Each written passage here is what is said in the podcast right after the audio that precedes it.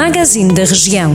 Porque falamos da sua terra e das pessoas que conhece, em cada cidade, vila ou aldeia, acompanhe a notícia que está mais perto de si.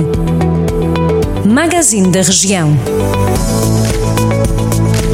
Nelas, o vereador da oposição Joaquim Amaral lidera a coligação PSD-CDS nestas autárquicas com o objetivo de mostrar aos municípios que é possível uma nova forma de gestão nesta autarquia governada pelo PS. Joaquim Amaral, que tem 53 anos e exerce atualmente as funções de técnico superior no Instituto Politécnico de Viseu, é o único vereador do PSD na oposição ao lado de outros outros dois do CDS-PP. A ministra da Coesão Territorial classificou as Caldas de Aregos como uma pequena pérola de Rezende no dia em que foi consignada a obra de requalificação profunda do espaço, com cerca de 6 milhões de euros.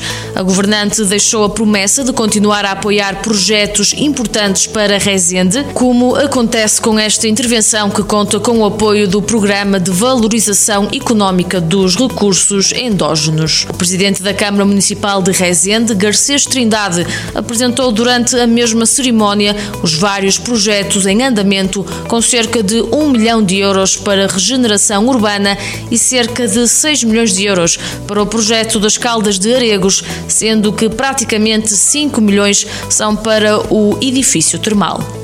Em Sátão, a candidata da CDU para as autárquicas, Sandra Chaves, diz que quer ter uma palavra a dizer nos destinos do Conselho. A animadora sociocultural, delegada sindical e dirigente da Associação Queiriguenses justifica esta candidatura por ter aceite o desafio feito pela coligação que junta o PCP e os Verdes e por considerar que Sátão é um conselho que está muito fechado. Estas e outras notícias que pode ler na íntegra em jornaldocentro.pt.